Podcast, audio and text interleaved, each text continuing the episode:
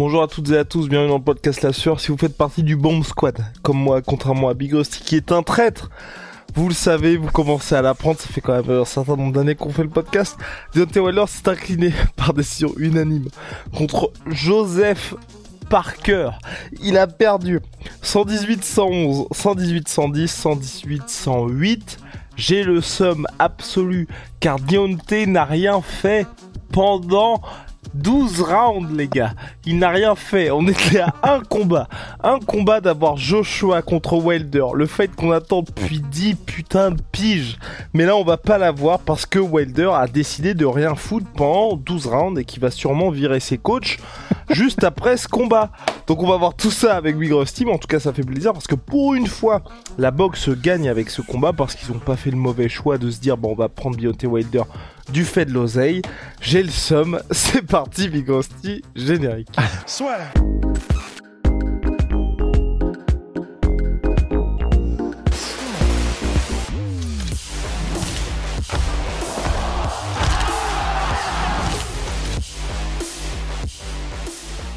Donc voilà, Big Rusty, Deontay Wilder n'a rien foutu pendant 12 rounds contre Joseph Parker. C'est effectivement le meilleur homme qui a gagné. Mais ça fout la haine, mais Big Rusty, avant toute chose, hein, ayons ton analyse de ce combat parce que Joseph Parker a fait ce qu'il fallait faire pour s'imposer contre Deontay Wilder. Ah bah il a été, honnêtement, il a été parfait, hein, Joseph Parker. Ils sont arrivés avec la stratégie parfaite, ils l'ont parfaitement mise en place et ça s'est déroulé parfaitement. Alors là, c'est vraiment euh, du gâteau ce qu'ils ont fait pendant 12 euh, rounds. Et en gros, bah, ce qu'ils ont fait, c'est énormément de travail au corps. Et en gros, il faisait beaucoup de se baisser énormément à Joseph Parker et donc en imprimant dans le, dans le cerveau de Deontay Wilder qui se baisse pour des directs au corps. Et puis, en fait, au bout d'un moment, il a commencé en se baissant à arriver avec des énormes overhand right du dessus. Donc des en gros overhand right euh, pour ceux qui connaissent peut-être pas, c'est en gros euh, praline de maçon quoi, qui arrive du dessus et en décalant à chaque fois parfaitement la tête de la ligne d'attaque. Et en fait, c'est ce qu'avait dit Joseph Parker, c'est je vais pas essayer d'échapper à la droite. Enfin, je vais vais pas essayer de m'échapper de la fusillade. Je vais aller dans la fusillade. C'est juste que je vais faire les bons choix quand je serai dans la fusillade. Et il l'a fait parfaitement, c'est-à-dire que sa tête était toujours parfaitement placée hors d'atteinte de la droite de Wilder, qui a essayé des adaptations avec l'uppercut, mais c'était pas suffisant. Enfin, il y avait pas suffisamment de, il y avait pas suffisamment de maîtrise entre guillemets et de de pièges dans les adaptations qu'il a fait. Dans, les adaptations qu'a fait Wilder pour que ça puisse vraiment surprendre Joshua, euh, euh, pardon, euh, Parker, qui était juste tellement devant dans la lecture du jeu et dans la technique que pour le surprendre, il aurait fallu réussir à, amener cette uppercut ou cette droite peut-être un petit peu d'une meilleure, manière, même s'il a, un bon timing Wilder. Et donc, en fait, c'est ça. Il a, décidé que quand il y aurait des échanges Joseph Parker, il allait lui-même essayer de décapiter Wilder et en se plaçant parfaitement, même tout son jeu de jambes tout au long du combat était parfait. C'est lui qui a chassé, Wilder constamment. Tout était impeccable hein, de la part de, euh, de la part de et vraiment il cherchait à lui arracher la tête. Hein. Parker, c'était pas en mode je veux juste mettre des points, il a cherché à le démonter. Et ben voilà, sauf que en fait le problème c'est que ça aurait pu faire un beau combat, un Parker qui arrive de manière aussi parfaite, ça aurait pu faire un beau combat si Wilder avait lui-même décidé de combattre en fait. Et sauf que il il y avait un peu des espèces de flashbacks de Nganou, Lewis, Derek Lewis en MMA, c'est-à-dire, en fait, tu te demandes si le gars, là, il n'y a pas un énorme blocage mental sur ce combat parce qu'il n'a rien fait. Mais il avait rien fait aussi contre Louis Ortiz. Non, moi, ça, ça me fout le seum. Oui, c'est vrai. Ça me fout le seum parce que Big Rusty, tu vois, c'est. C'est exactement comme si c'était passé, on en avait parlé lors de la... Pas la revanche contre Tyson Fury, mais le troisième combat contre Tyson Fury, où en gros on se dit, le mec a un an une putain d'année, les gars. Un an, il est payé 25 millions par combat, et on se dit, bah c'est bien, faut travailler un peu Tyson Fury au corps, et il taffe au corps, mais taffe au corps. C'est un peu dur ce que je vais dire, mais comme si moi, demain, j'affronte Cyril Gann et qu'on me dit, bah, essaye de travailler un peu la lutte contre Cyril, tu vois.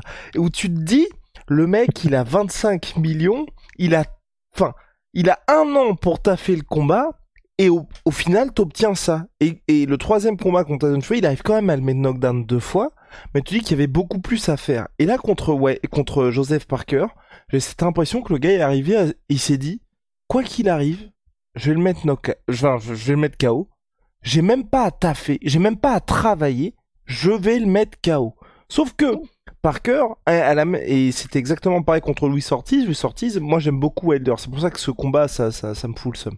C'est que contre Louis Ortiz, qui est un, un excellent boxeur, la revanche, il ne fait rien jusqu'à ce qu'il mette KO le gars. Ce qui est extrêmement, c'est extrêmement risqué parce que si vous n'arrivez pas à mettre KO le mec, bah ça vous laisse une impression comme Big Rusty et moi aujourd'hui où bah en soi Wilder il a perdu tous les rounds, il n'a rien fait du tout et le gars il fait partie des trois mecs les plus dangereux et le mec se permet en plus à la fin du combat de lever le point en mode j'ai gagné. Mais t'as rien fait gars. Et c'est ça qui moi me choque, mais vraiment me choque, c'est t'es payé plus de 20 millions de dollars par combat tu combats grosso modo aujourd'hui une fois par an. Là, c'est ce que disait le commentateur de Dazone. C'était, euh, il avait fait un round sur les deux dernières années. Donc, t'as tous ces années pour enfin, tout ce temps pour s'entraîner. T'as tout cet argent à disposition et tu proposes quelque chose d'aussi faible. Mais c'est, enfin, je trouve ça tellement choquant et, et c'est encore plus choquant. Enfin, s'il avait mis gars, on aurait, enfin, tu vois, j'aurais, j'aurais dit peut-être que toi aussi t'aurais dit bon bah voilà, c'est Wilder, il suffit d'un coup. Mais quand ça ne passe pas, comme ça n'est pas passé aujourd'hui, on se rend juste compte de la pauvreté de ce que le gars propose et c'est moi je trouve ça tellement choquant, c'est c'est chaud. Hein. Bah en fait c'est ça le problème, c'est que en fait c'est vrai que c'est le Wilder qu'on a un peu toujours eu parce que c'est pas comme s'il avait régressé par rapport à d'habitude, c'est juste qu'il était peut-être un poil plus agressif d'habitude. C'est vrai que contre Ortiz, il avait fait la même chose, mais normalement, il est quand même un peu plus actif. Les combats contre Tyson Fury, par exemple, il était beaucoup plus actif.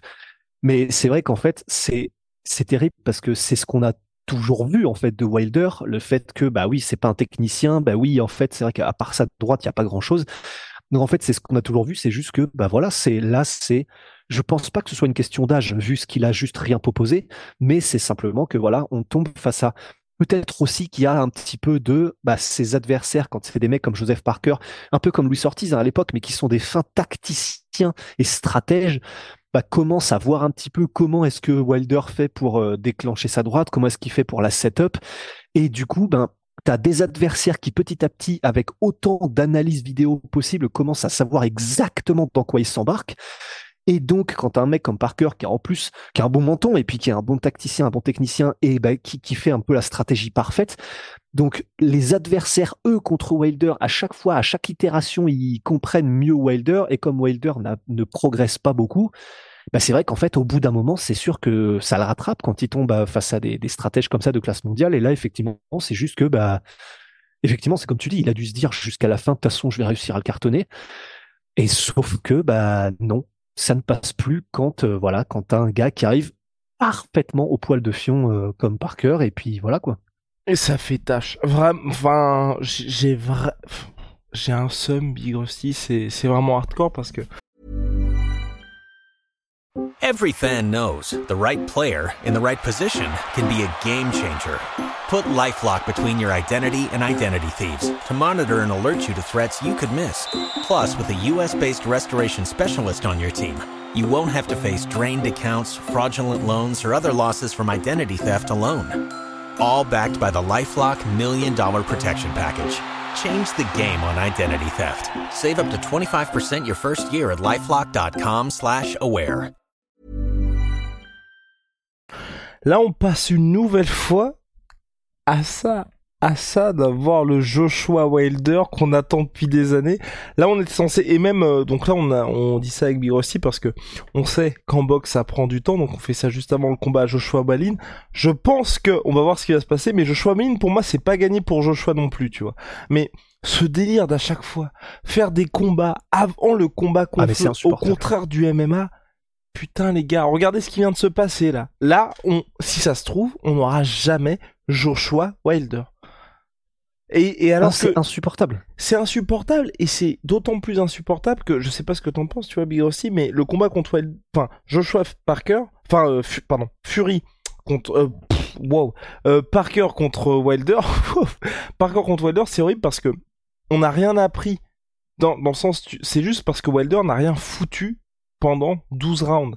C'est pas comme si il avait été dominé comme lors des combats contre Tyson Fury, c'est juste que là, le mec s'est dit, je vais mettre KO le gars. Et c'est horrible parce que tu peux pas t'empêcher de te dire, il a 38 ans, il avait très peu d'activité depuis le combat contre Tyson Fury, donc ça commence à jouer. Mais c'est c'est horrible parce que on ne tire rien de ce combat-là, et pourtant c'est une défaite et une défaite qui fait tâche parce que Parker mine de rien, il a perdu contre Joshua, il a perdu contre Shizora, je crois aussi.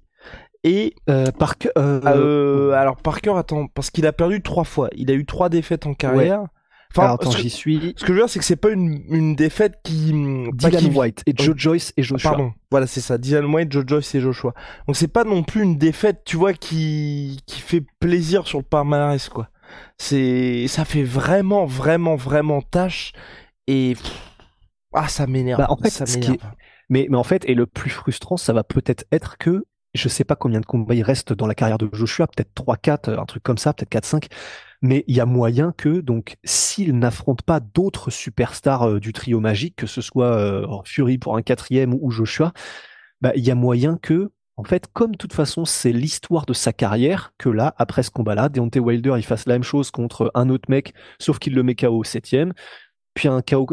Et donc, en fait, on aura eu presque un Wilder qui, pendant la- le, le troisième tiers de sa carrière, n'aura pas progressé d'un iota, mais il aura quand même réussi à exploser tout le monde, sauf quand il se trouve face à l'élite de l'élite de l'élite de l'élite, parce qu'il fait pas d'ajustement et qui taffe, euh, bah, qui taffe pas suffisamment. Ça fait bizarre de dire ça parce que c'est, on sait que c'est un charbonneur en termes de conditionnement, de machin, mental de malade, mais qui ne travaille pas sur sa progression entre guillemets. Ça, ça va peut-être être la carrière la plus bizarre euh, de tous les temps, tu sais. Bon, Et quand, et quand on dit ça, les gars, c'est vraiment pas pour être dur, mais c'est, je sais plus ce que disait Fernand par rapport à ça. C'est quoi? C'est le résultat valide la méthode? On disait ouais, ça par- fameuse, ouais. Ouais, c'est- on disait ça par rapport au chaos de Francis contre euh, Jairzinho Rosenstruck, quand vous voyez en termes d'exécution, c'est absolument, enfin, personne ne va vous conseiller de faire ça dans un combat. Sauf que Francis, ça fait KO en 20 secondes. Deontay Wilder, toute sa carrière, ça a été ça.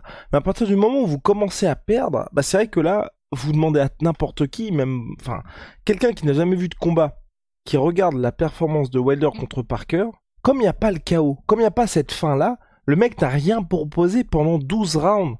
Donc c'est vrai que c'est d'une pauvreté abyssale et surtout, c'est là que vous vous rendez compte que s'il n'y a pas le chaos, bah à aucun moment ça va fonctionner parce que le mec ne propose tellement rien qu'en termes de décision, bah tu perds tous les rounds. Et c'est vrai que c'est un pari, là on se rend compte avec... Enfin vraiment, moi c'est chaud, parce que la défaite contre Parker, tu vois, contre Ortiz, tu vois, c'était... Je commençais à flipper parce qu'Ortiz c'est vraiment un au-delà de, de Joseph Parker, je trouve que tu vois en termes de technicité de ce qu'il propose, c'est encore un niveau au-dessus. En tout cas, dans ses meilleures années euh, où il sortit, il encore été très vieux quand il a affronté Deontay Wilder. Mais quand on voit ce qu'a proposé Wilder là, à savoir rien du tout, tu te dis, c'est quand même ouf de se dire, t'es à ça d'avoir le combat contre Joshua, t'es numéro 1 au classement WBC, et pendant 12 rounds, tu te dis, juste, il y a un coup qui va me permettre de mettre KO le gars, et c'est tout ce que je vais faire.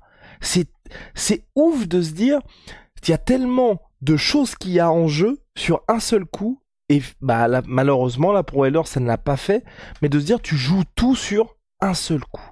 C'est dingue Bah, quand et même. en fait, et, et surtout là où on peut entre guillemets être frustré de la part de Wilder, c'est que en vrai, si ce combat-là qu'on vient de voir, ça avait, il avait eu lieu avant les combats contre Tyson Fury, ça aurait pas été aussi choquant parce que bah tu te dis bah oui mais bah, entre guillemets euh, ça marchait jusque là donc euh, pourquoi est-ce qu'il aurait changé?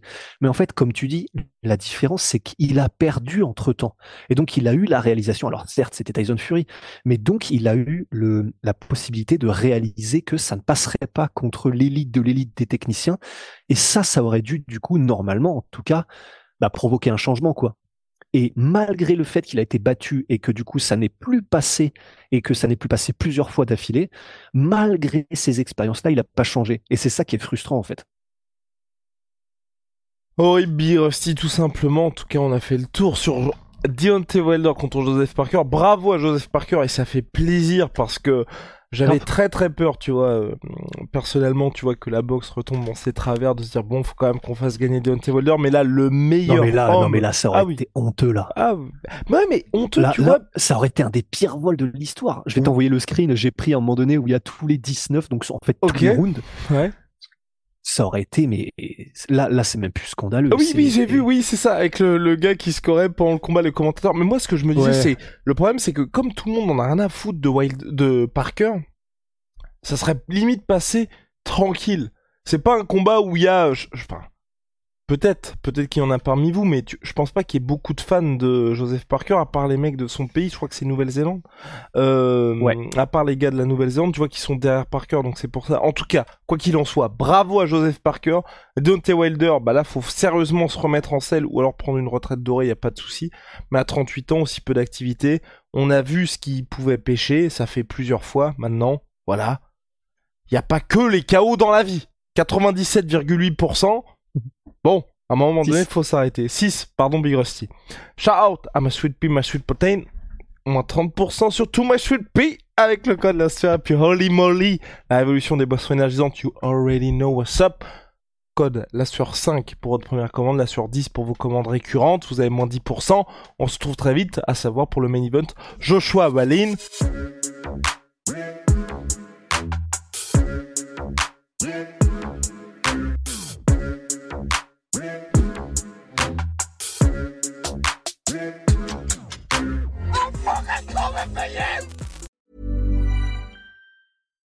Every fan knows the right player in the right position can be a game changer. Put LifeLock between your identity and identity thieves to monitor and alert you to threats you could miss. Plus, with a US-based restoration specialist on your team, you won't have to face drained accounts, fraudulent loans, or other losses from identity theft alone.